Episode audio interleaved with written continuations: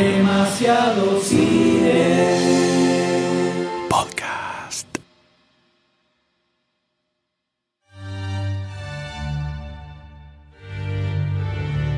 Welcome to Rome. Is this a formal event or a social affair? Social. How many buttons? Two. And what style? Tactical. A John Wick el retiro le dura poco. Mr. Wick, do enjoy your party. Hace unos años vimos como la muerte de su perro lo convirtió en una máquina de matar rusos. Ahora, una duda pendiente desatará una matanza a una escala internacional. You want a war? Mi nombre es Dr. Sayus y conmigo están Goldstein. Doctor D. M.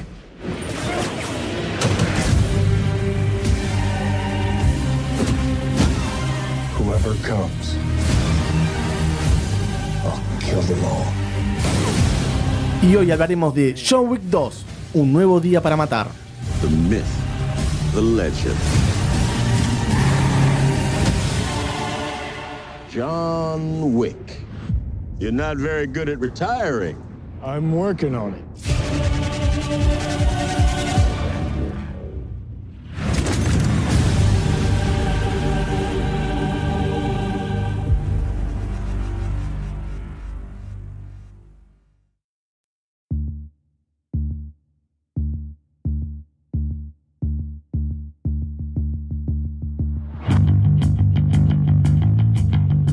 Allá por fines de 2014, principio de 2015, una película de acción con un presupuesto de apenas 20 millones de dólares. ¡Qué chiquito! 20 centavos. Nada. Centavos, Nada. prácticamente.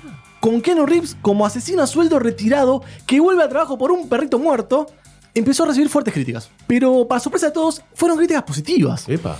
Empezó a correrse el, el boca en boca de que John Wick era una película, una gran película, con mucho salvajismo, muchos tiros y mucha acción. Se convirtió en una especie de coronación del Keanu Reeves. Amo Al que- Keanu. Al que, Amo muchos de nosotros queremos, amamos. Y crecimos con sus películas como Billy Ted, Máxima Te amo. Velocidad, Punto Límite, Matrix. El Abogado del Diablo, etcétera, etcétera, etcétera, etcétera, etcétera. Qué coronación barata. Es lo Dr. que hay, Sayus. es lo que hay. Eh, son los tiempos que corremos. Sí, bueno. La inflación le llegó a Keanu. Sí. El primer fin de semana la película debutó con una recaudación de 14 millones de dólares. Ahí estamos, empa- casi empatamos. Y terminó llegando a los 43 millones domésticos, o sea, Eh, solamente eh, Estados Unidos. eh, eh. Globalmente, 86 millones. Bien. Le fue bastante bien. Le fue bastante, bastante bien. Y ahora, un poco más de dos años después, Wick vuelve. La buena noticia es que el universo planteado de John Wick 1 tiene lugar de sobra para seguir construyendo miles y miles y millones de conceptos en el mundo underground del asesinato. Y ahora vamos a ver cómo sigue escalando este universo de ideas y contratos y asesinatos a nivel mundial.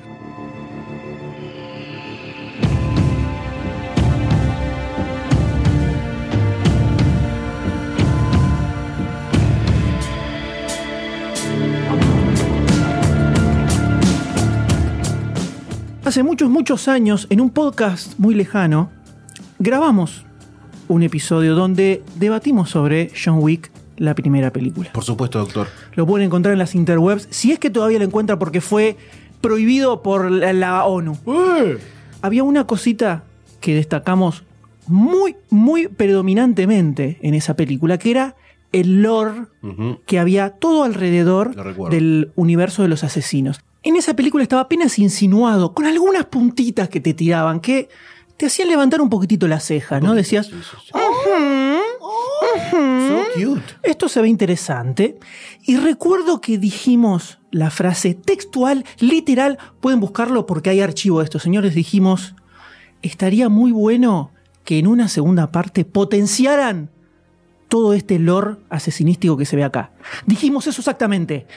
Y Keanu escuchó el podcast. Sí. Y nos contestó por Twitter y nos dijo, You are right, nos puso. We are going to do that.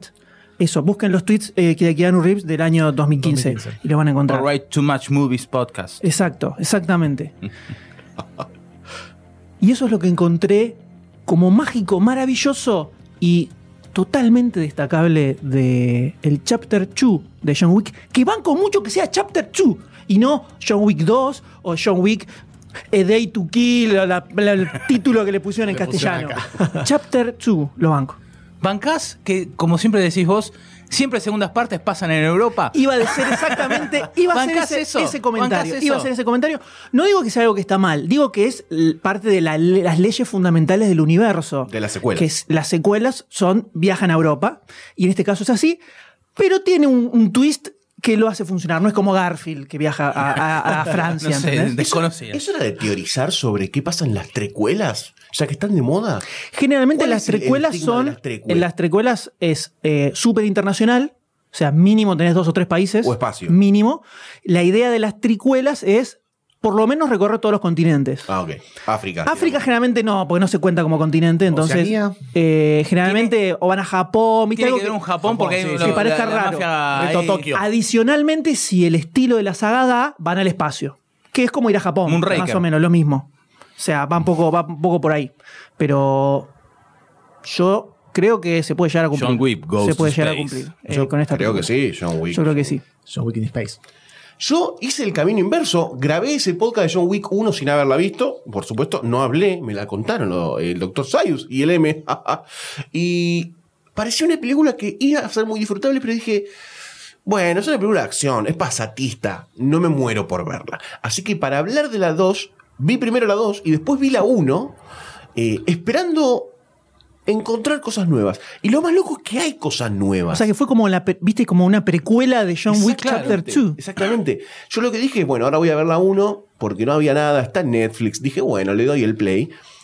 Y me encontré con cosas nuevas, primero del universo este asesinístico. O sea, hay más cosas, hay más conceptos, porque yo dije, uh, me estoy perdiendo cosas en la 2. Me perdí algunas, eh, pero cuando vuelvo a la 1 encuentro otra historia de John Wick. No es el asesino de Steven Seagalesco que sale y dice, oh, voy a matar gente, pa, pa, pa, pa". No, hay un motivo. Hay un motivo, hay un motivo y ese motivo es, es fuerte. No es, que le matan el perrito, le No, matan el no, perrito y le matan re la bien. esperanza. Lo reba- lo rebanca. Y él se había retirado. Es, el- Entonces, es la razón más eh, valedera que encontramos en toda película de asesinatos a mansalva en la historia del supuesto, cine. Lo dijimos en el podcast. Por supuesto. Y eso es muy valedero para una historia de un asesino. Además, yo recuerdo el, el, el tráiler que mostraba cómo mataban al perro y se, se volvía loco y empezaba a matar a todos. Sí. Y era como dijimos: Ridículo. "Ah, qué ridículo esto, qué boludez. Sí. Pero poco de una película, no, no lo fue. Es más, recuerdo que había tirado fuera del micrófono el chiste de que siempre, se- no sé si se acuerdan, hay gente que lo está- se acordará, que en el sketch de Olmedo, de Olmedo y Javier Portales,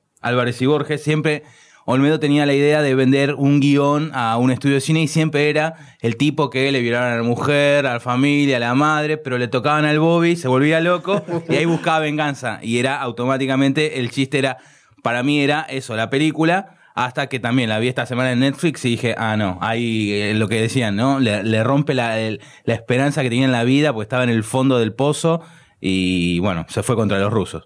Además, vi- habiendo visto la 2 y luego la 1, hay un retroceso muy evidente en la escala de, de lo que Para vos fue un retroceso, para, un nosotros retroceso. fue un, una, Un escala, avance, un avance en la escala. Pero igual ese retroceso me pareció bien porque yo dije, a ver, esta red mundial de asesinos, ¿cómo funciona en una escala más, más chica? Es medio difícil, ya está, esto es worldwide, tremendo.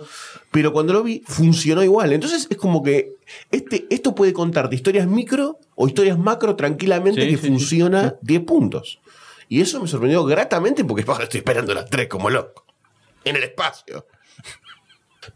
Pero yendo a John Wick 2 particularmente, ¿dónde estamos parados?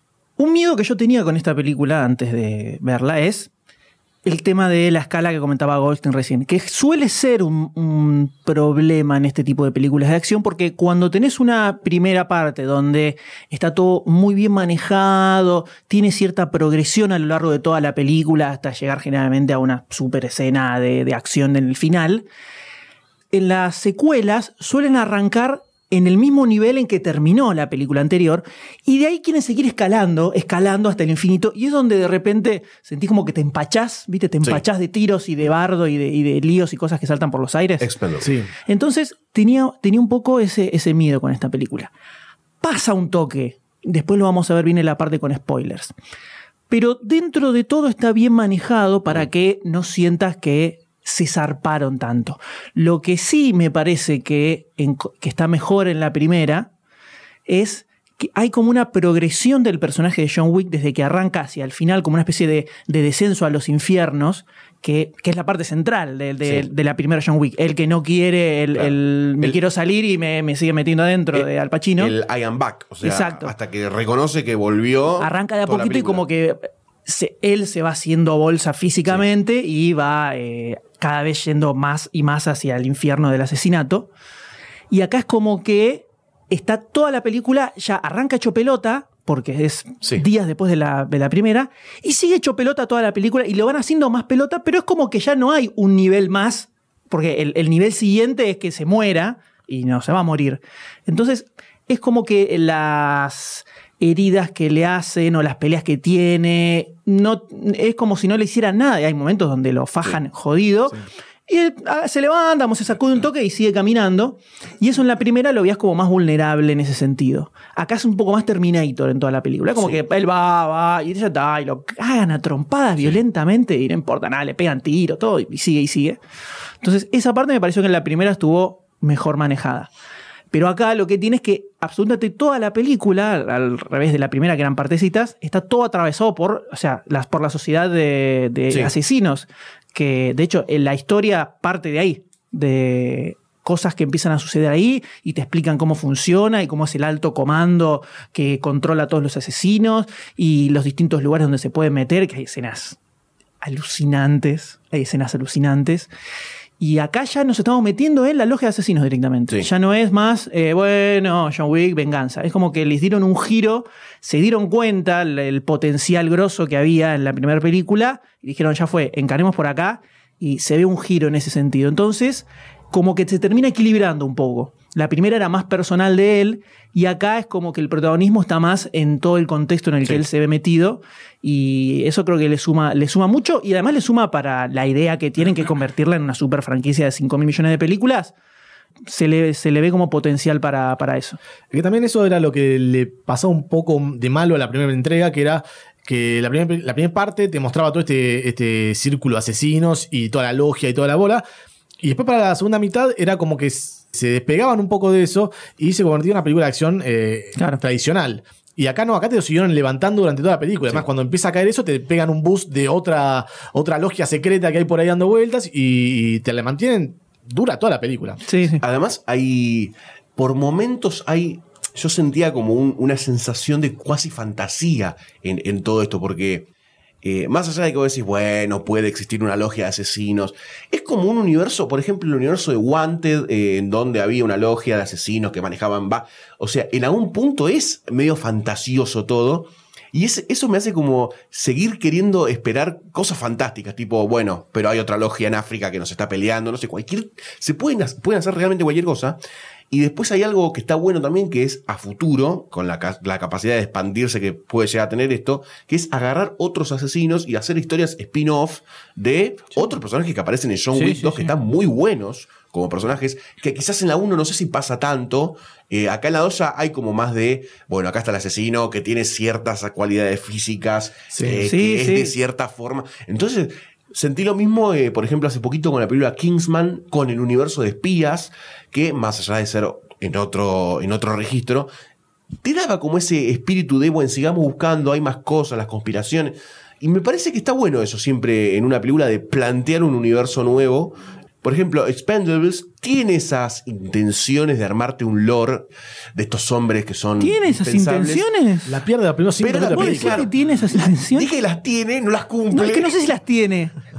Creo que lo, lo poco que detectás fue medio casualidad, me parece. Puede ser, puede Fue tu ser. imaginación, tal vez. Pero bueno, en la primera hay como un, bueno, somos los muchachos. Pero al toque se agota, se, agota en la primera y nunca, nunca lo potencian. Eso que por ahí hubiese estado más interesante. Y acá lo hacen y con creces. Y gracias a Dios que lo hacen porque John Wick en ese papel está muy bien. Sí. Está muy bien. Pero para hablar de John Wick y de Keanu Reeves, tenemos que entrar en spoilers. Sí, por favor. Así que si no la viste, chau. John?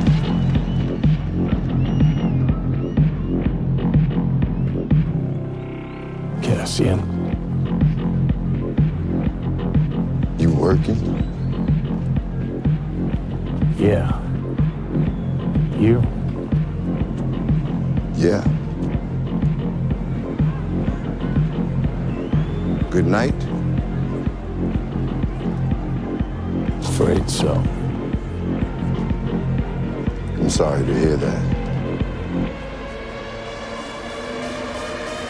Lo más copado que me pareció de esta película, que es lo que estábamos hablando recién, es la expansión, el, adentramiento en el universo de los asesinos.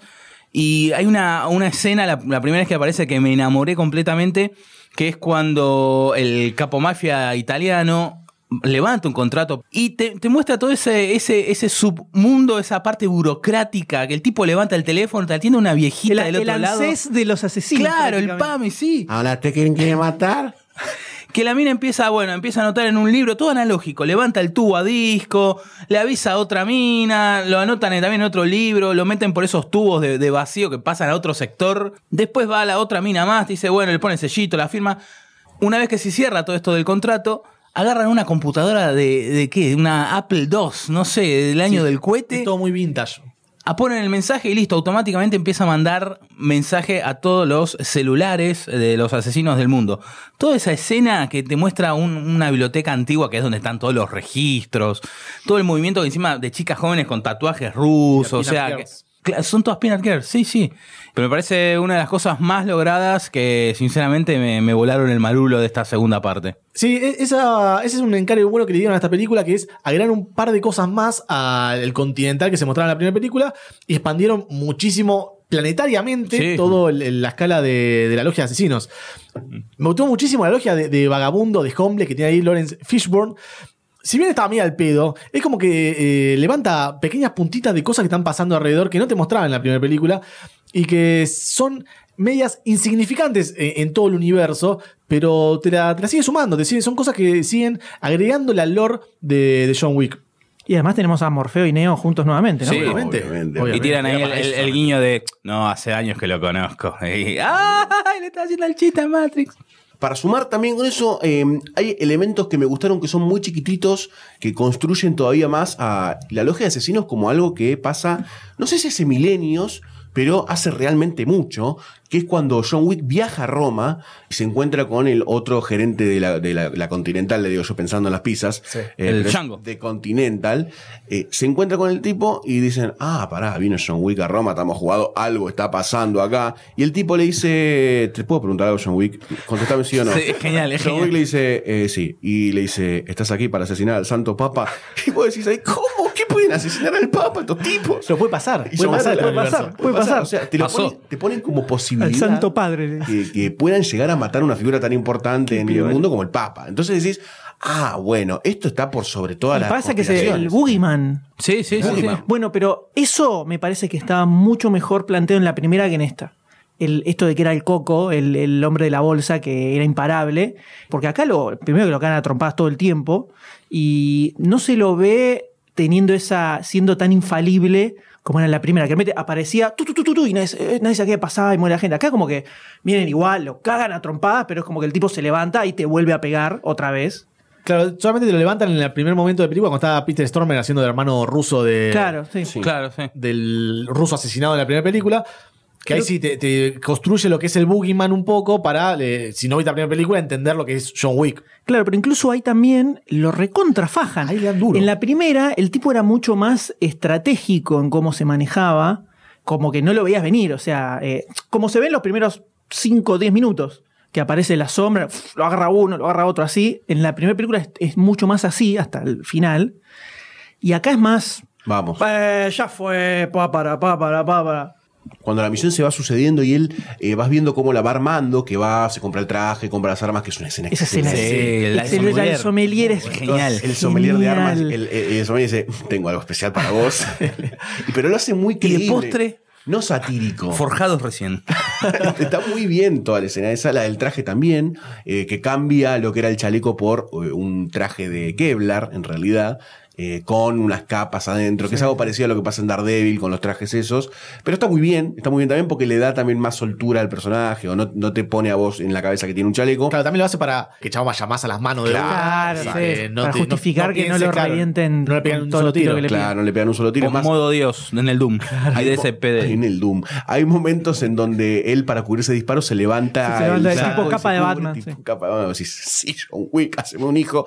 Y bueno, pero lo que está muy bueno también es en toda esta preparación, eh, cómo él elige armas sabiendo que va a llegar al objetivo final, que lo va a matar a, a la señorita, la hermana del mafioso italiano, pero después tiene, después sabe que hay una represalia.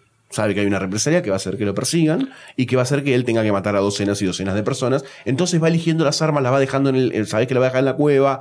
eh, arma un plan medio loco. Sí, sí, tiene, tiene eh, cierto plan. Pero sí, en el momento de ir a los papeles es como tipo. Van cayendo como moscas. Sí, tal vez no es tanto de el John Wick como personaje, sino como el guion de la película lo Ah, lleva a que desarrollo. sea, claro, lo lleva a que sea más palo, palo, palo, palo, palo. Porque de hecho, toda la escena hasta que mata a la, a la mina italiana tiene mucho de planificación hasta, Sí, donde, hasta que llega ahí.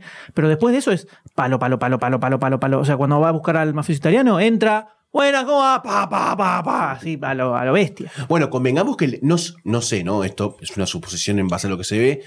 Cuando termina el objetivo principal, le cambian los planes, o yo supongo que le cambian los planes. No sé si eso él lo tenía en, en la balanza cuando ve a la muda entrar, la otra asesina muda, o sea, una asesina muda, ya está aquí la historia de esa mina. Eh, no sé si ahí dice, ah, no tiene que haber cabos sueltos. Le dicen, "Mm, mm", le mueve, ¿no? Solo uno, le hace un fuck you y empieza como la otra parte de, bueno, ahora tengo Claro. que correr porque me van a hacer mierda. Y después empieza una tercera parte cuando le activan todos los contratos para que lo maten. Entonces es como que tiene una escalabilidad de Claro, sí, sí, es escala, tremenda. escala. El chabón tiene que empezar a matar porque fue. Lo que tengo de personaje es que tiene mucho, eh, mucha improvisación sobre la marcha. O sea, si bien la primera parte está Claro. Pareciera, que planeada, había, pareciera que había improvisación. después se ¿no? empieza a improvisar todo completamente porque calle donde cruza, asesino que se, se le mete en el camino. Sí, bueno, verdad. hay una escena muy buena que es cuando él se encuentra con la que tiene que asesinar, que es como la que ocupa un sillón entre las 12 personas más importantes del mundo, supongo, en- a nivel High, mafioso. high chair o algo así. High Council. sí. Sí, el alto consejo, sí, el alto el consejo. alto consejo, que eran 12 personas, lo iba a ocupar, tenía que matarla, ok, la mata, pero toda la escena de la, de la muerte es como, se entiende como de personas que son poderosas. Una, una que se encuentra ante John Wick que dice, ok, vos me tenés que matar, sabe cómo son los códigos, no puede escapar, entonces la mina se suicida. Bueno, cuando llegó ese momento, yo estaba pensando cómo, ¿Cómo van a resolver van a esto? resolver esto para que no quede John Wick como un, un forro, pa- o sea, para que uno termine cayendo mal. Claro. John Wick está encima de la mina, le dice, pensé que éramos amigos, o sea, el Eh, tipo está recagando. Lo somos. tipo, Y, y en, en ese momento, cuando se encuentran, eh, yo estaba pensando, ¿cómo la resolverán para que no quede? Y la resolvieron muy bien. sí, muy muy, bien pensada. O sea, no es una escena fácil de resolver. No, No, para no es una boludez. Eh, me pareció muy bien manejada. Que además, lo más loco, o lo que a mí me pareció más loco, que el diálogo también está muy bien y pareciera acorde a un asesino que cumple con lo que tiene que cumplir, porque tuvo el medallón y todo el pacto de sangre y toda la bola. Que hay ahí un guiño, supongo, para una tercera parte, o, o hay un guiño que no se cierra todavía. Hay mil guiños para una tercera parte. Y en ese momento se, se ha- hay un diálogo entre ellos en donde aceptan como la naturaleza de cada uno, ¿no? La mina dice, muero con mi estilo, o sea, yo tengo que morir así. Pero cuando muere, John Wick le pone un tiro en la cabeza Y para cumplir con- para cumplir con su misión. Entonces es como una escena bastante copada para una película de acción pasatista, ¿eh? No, y además termina casi como víctima John Wick, como que Sí. lo hace, lo están obli- obligado, o sea, está bien, bien claro que lo está haciendo obligado y contra su voluntad y todo eso, para que después tengas cierta empatía con él. Es como el famoso hand, hand shot first, ¿no? O no. Eh, Grido disparó primero, ¿no? Para construir a John. Wick en su belleza. Lo que no me cierra de esa escena hermosa eh, en cuanto a cierre, pero lo que sigue después.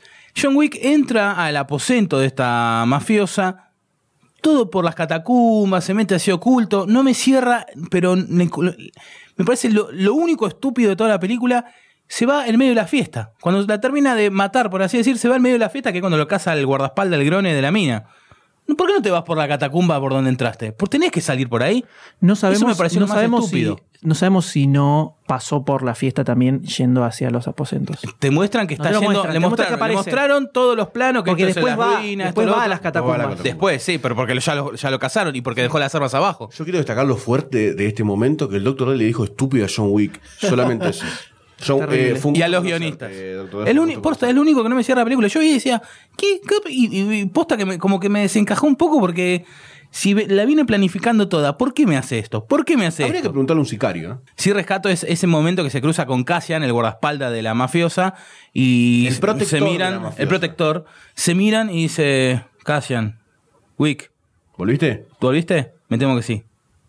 Qué pena. Y se queda en ese No, y le momento dice- de no, tensión. le dice, la frase que le dice es: Buena noche. Lamentablemente sí le. Ah, y se queda ahí como momento de tensión y ahí ya está. Ya sabe todo, ya tiene todo. Ahí el es- tiroteo ese que sucede ahí, en, en ese momento de. No, no es el típico tiroteo de película, es un tiroteo de gente que se quiere matar, pero que sabe matar. ¿Viste? Se, se empiezan a disparar y se empiezan como a tirar en el piso, se quieren disparar en el piso, no pueden y empieza la persecución. Es. Estratégicamente las peleas de asesinos son como gente que sabe mucho de asesinato. Sí. No es como, bueno, entra Chuck Norris, pa, pa, pa, pa, pa, pa, y a matar coreano. Está No, muy bien sí, llevado Eso también se planteó en la primera película, que es eh, el dos tiros, tiro en el pecho, tiro en la cabeza, Mm. con todo lo que se cruzaba. Ya vos entendés que el chabón sabe bocha de, de todo lo que es el mundo del asesinato. Y eso también se ve en esta película. También lo que me gustó es el tema de eh, el código de honor que hay constantemente Sí, en todo. en todos lo- los personajes, menos en el Tano. En todos los personajes hay un código de honor que no se rompe nunca. Ese caso de Cassian, que sabe que al otro lo mandaron a matarla, pero él siente la, la responsabilidad de tener que vengar a, a Ellen, se llamaba, no me acuerdo cómo se llamaba, y asesinar a John Wick. Y es eh, su objetivo final, llegar a asesinar a John Wick. Y es ese código de honor que se, se mueve eh, a lo largo de las dos películas que, que vimos de John Wick, me, me vuelve loco eso. Y toda esta parte se cierra cuando terminan, siguen peleando y caen accidentalmente en el hotel en el Continental.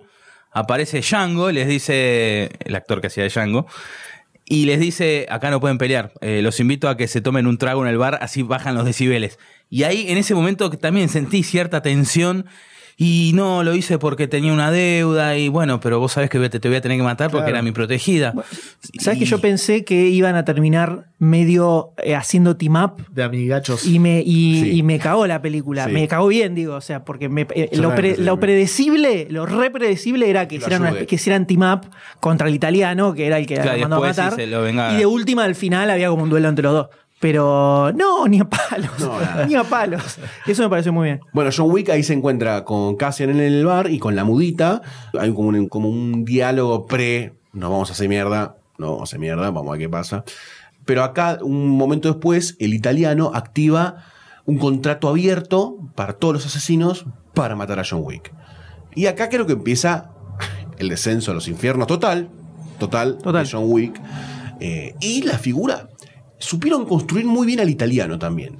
Porque Sí. tiene un aire de improvisación fuerte, pero sabes que tiene un montón de poder atrás. Y acá empieza una parte muy interesante para mí de la película, que es en donde el lore eh, visual y de acción se expande, que es cómo actúan otros asesinos eh, para matar a John Wick.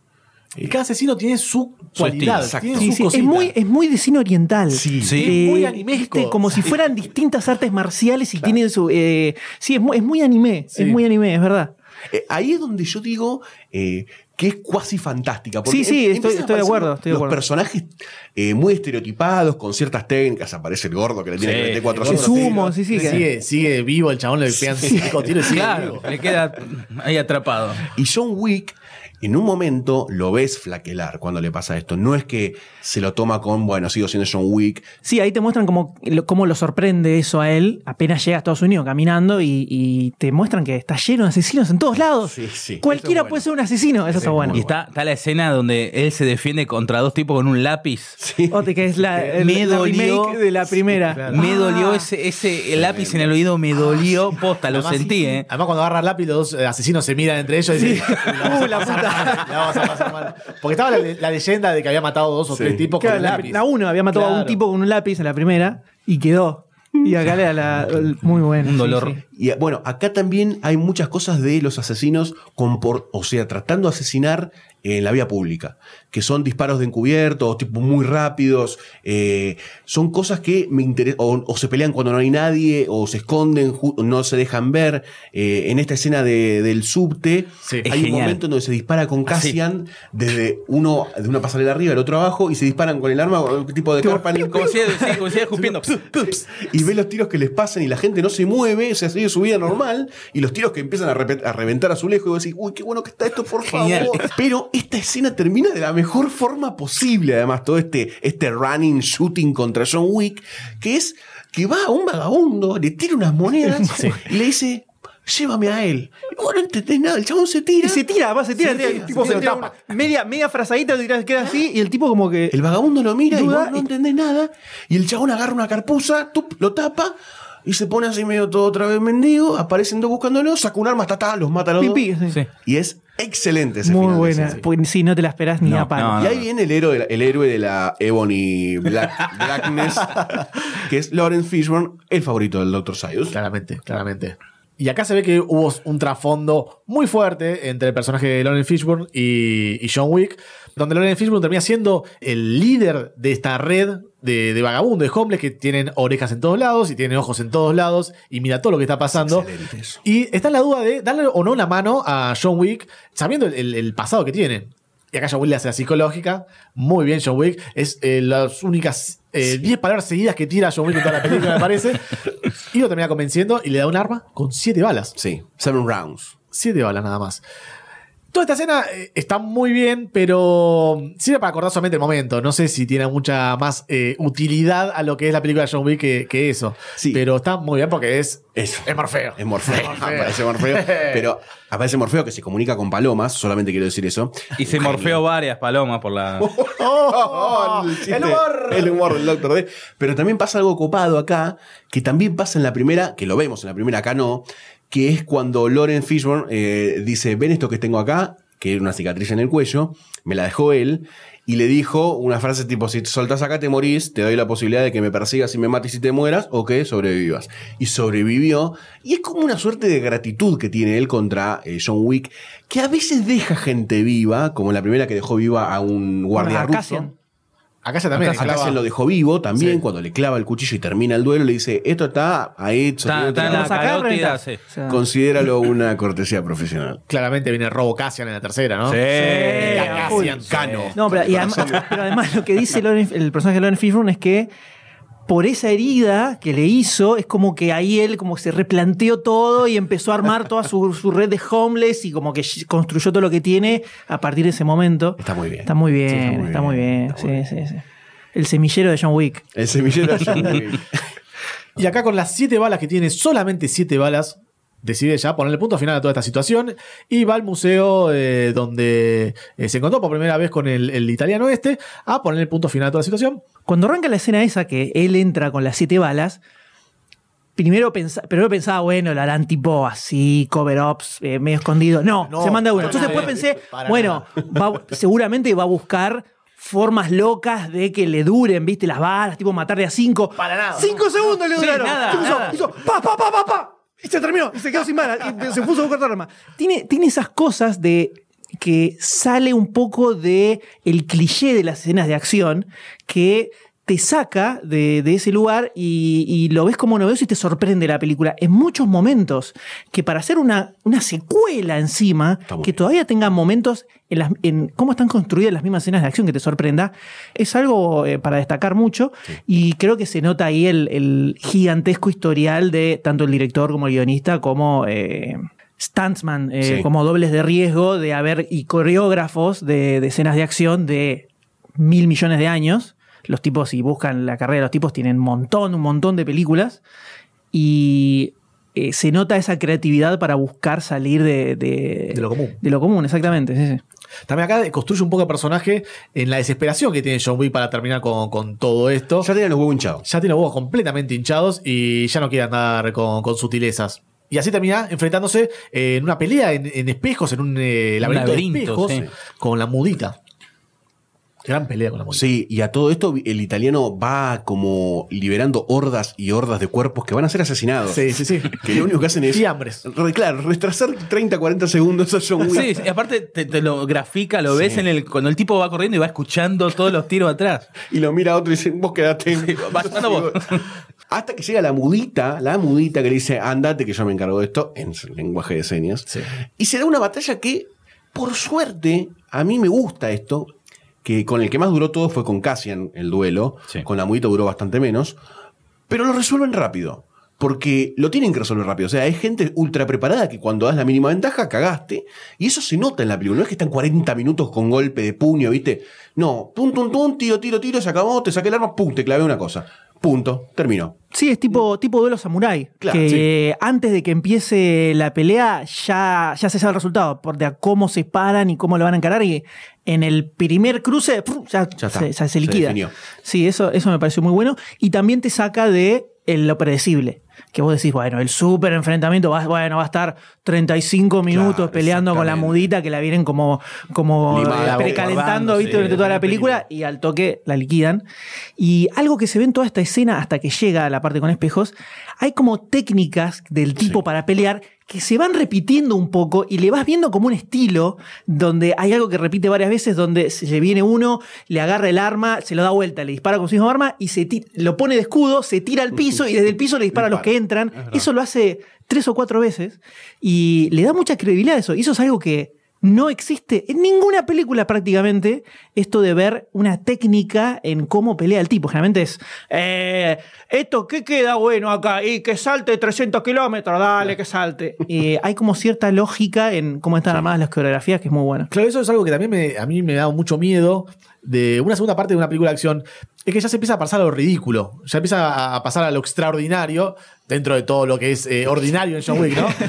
Pero acá no, se mantiene cierta, cierta realidad, cierto lo- los pies sobre la tierra en, en los movimientos de John Wick y en todo lo que está pasando alrededor, que, que me gusta mucho, me suma mucho eso. Sí, yo creo que estuvieron ahí. O sea, Sí, estuvieron filos. en el Bordeando. desborde del desfiladero, pero no cayeron. Yo creo que en la Eh, próxima, ya cuando aparecen los Y la próxima, o y la próxima hay que ver. por las paredes, sí, sí. En la próxima hay que ver. Pero acá estuvieron ahí, eh, ahí, ahí al borde, pero la, la pistearon como campeones, ¿eh? Sí. Sí, sí, fueron muy bien. He's offered seven million dollars for your life. Seven million dollars is a lot of money, Mr.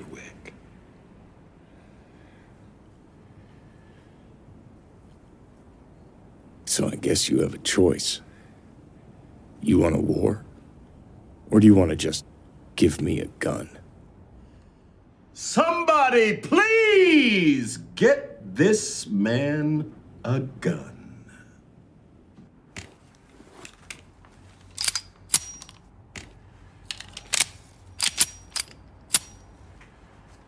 Let's go. Your descent into hell begins here, Mr. Wick. Will guide you. Do be careful on your way down. Oh, and remember, you owe me.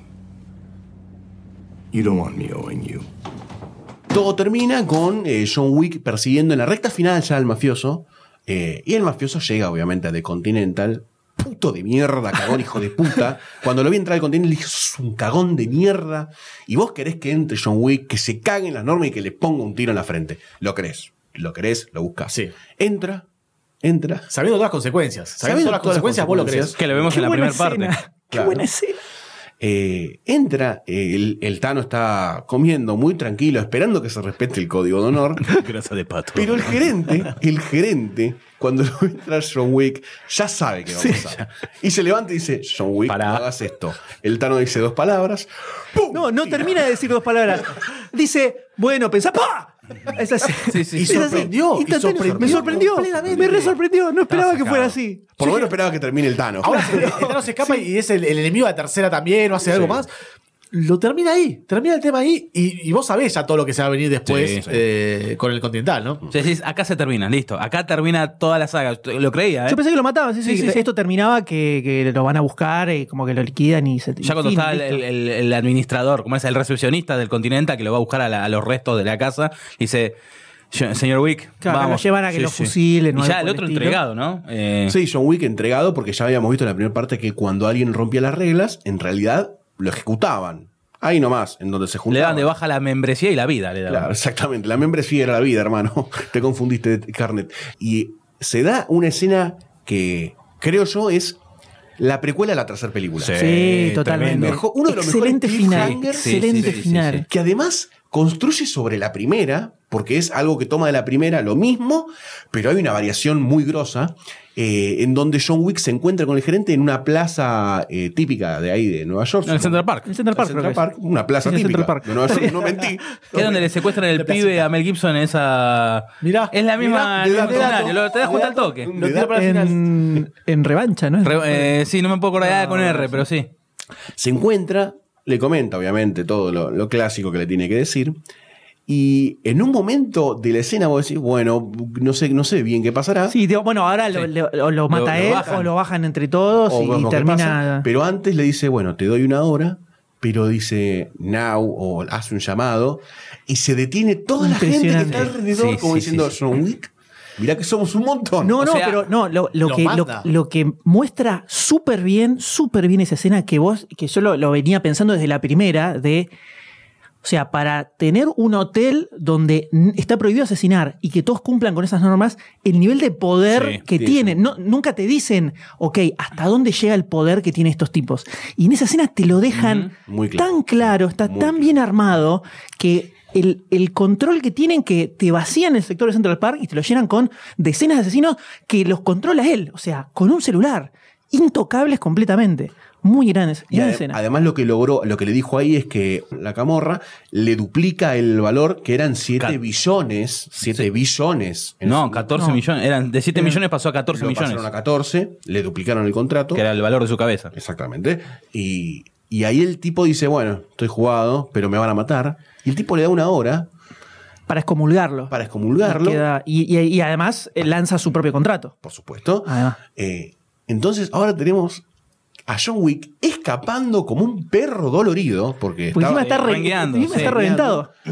tenemos a nuestro héroe, voy a decir, a nuestro héroe, escapando por el Central Park, paranoico, completamente paranoico, viendo para todos lados, porque, Porque sabe suenan que celulares. Suenan los todos los celulares son, son todos asesinos.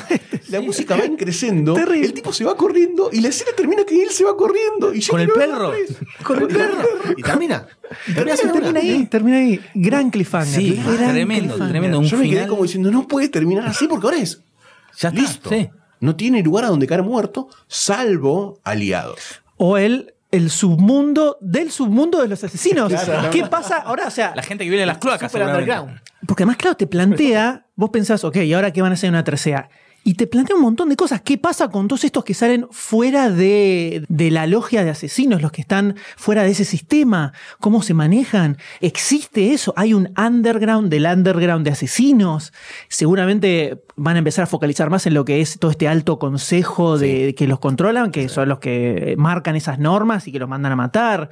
Hay un montón de cosas súper piolas para que, Muy para que meta. Quizás es el momento de que empiezan a aparecer mitologías y leyendas dentro del universo asesinil, que es, por ejemplo, que aparezca un Lawrence Fishburne o que aparezcan otros personajes, que Liam Neeson. vuelva y le diga, vos me perdonaste la vida, ahora te voy a ayudar a salvar la tuya. Opa. Eh, puede ser ahí el- el- Epa, muy buena Sí, esa, sí, sí, sí. muy buena esa. Cosas... Acá creo que podemos ver. Sí, una sí, para todo. Pero además, todo. mientras miraba la película pensaba, qué piola sería una especie de John Wick Begins. Sí. Mostrándote al chabón cuando arranca y se mete en todo el quilombo. O una historia de la logia esta de asesinos del fin del siglo XIX, ponele, yo qué sé. Es que es muy parecido. Tranquilamente lo pueden expandir. Es muy parecido. Yo pensaba en Assassin's Creed, el videojuego, que esta logia de asesinos atemporal. Milenaria. Milenaria. Y. ¿Por qué no? No, no hacer Assassin's Creed, pero ¿por qué no pensar spin-off de esta logia que viene hace 700 años y quieren asesinar a, no sé, una familia rica del norte de Italia? Se puede ir a la mierda. Sí, tranquilamente, tranquilamente. Tiene, tiene, tiene que estar Liam Neeson en esa película, tiene que estar Liam Neeson. Este, lo que hablamos con Sayus, Me muero. sacás a Keanu Reeves y puede estar un Liam Neeson de hace 10 años, encaja perfecto en la película, encaja perfecto, es una película a su nivel. John Wick más Liam Neeson es demasiado, es demasiado para mi frágil corazón, me parece. No sé si voy a poder ¿Te soportar tanto. un team up en pantalla, tipo body, body counters. Cayendo, cayendo, cayendo, cayendo. Ay, Bueno, ahora hay una, película que se va a estrenar a mitad de año, eh, una película que se llama Atomic Blonde Mm. con Charlize Theron, que la dirige David Leitch, que es el que había hecho eh, Second Unit en la primera de John Wick, y es el que va a dirigir Deadpool 2, Bien. que salió el tráiler ahora, Sí, hace sí. poquito, Excelente y, y es John Wick versión femenina. Mm. Este, es, eh, en este caso es parte, es más James Bond porque es parte del MI6, pero el estilo de acción y las cosas locas que hace son Uh, bueno. muy John Wick. Ahí puede haber un team up. Sale un team up muy piola, sí, Sale un un crossover, de- de, películas de asesinos delirantes. Y se puede armar una especie de, de universo, DC Universe o Marvel Cinematic Universe. John pero Wick. Universe, exactamente. Pero John Wick Chapter 2 la volvió a romper descaradamente. ¡Vamos! Exactamente. Logró un 90% de frescura en Rotten Tomatoes para tirarte más o menos la aceptación popular que tuvo. Recaudó el primer fin de semana 30 millones Uh. y medio de dólares. La película costó 40 millones de dólares. Sigue siendo barata. Sigue siendo barata. Es John Wick. re barato. O sea, recuperó todo, casi todo recuperó en el primer fin de semana. Y de todo esto se puede concluir que el público se quedó con más ganas de ver al señor Wick matando más gente con un lápiz. Pensemos un momento, los primeros 10 días de- de- del estreno de John Wick 2 recaudó lo mismo que recaudó en todo el mundo John Wick 1. Bien. O sea, ese es el nivel de leche que hay con John Wick. Está desbordando. Y obviamente el director Chad Stahelski, como también el guionista Derek Kolstad, ya tienen decenas de historias para contar de John Wick. Tanto para una tercera entrega como se rumorea una serie de televisión contando el porqué el retiro de eh, John Wick. La, la precuela a la 1. Opa. Exactamente, Claro. exactamente. Así que el Boogeyman llegó al cine de acción para quedarse.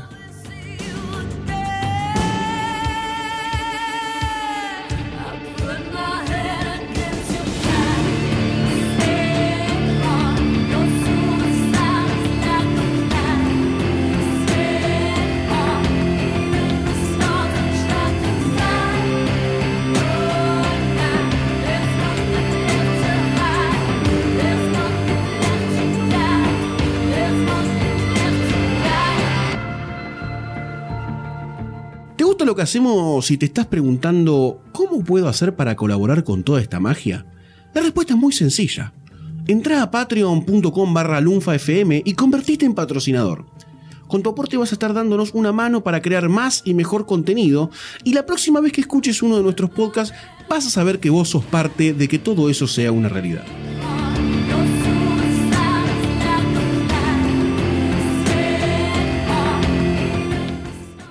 Si no te querés perder ningún episodio, suscríbete a Demasiado Cine en iTunes, iBox, Spotify o en tu aplicación de podcast favorita. Demasiado Cine forma parte de Lunfa, un lugar en el que vas a encontrar un montón de podcasts increíbles. Puedes escucharlos entrando a lunfa.fm.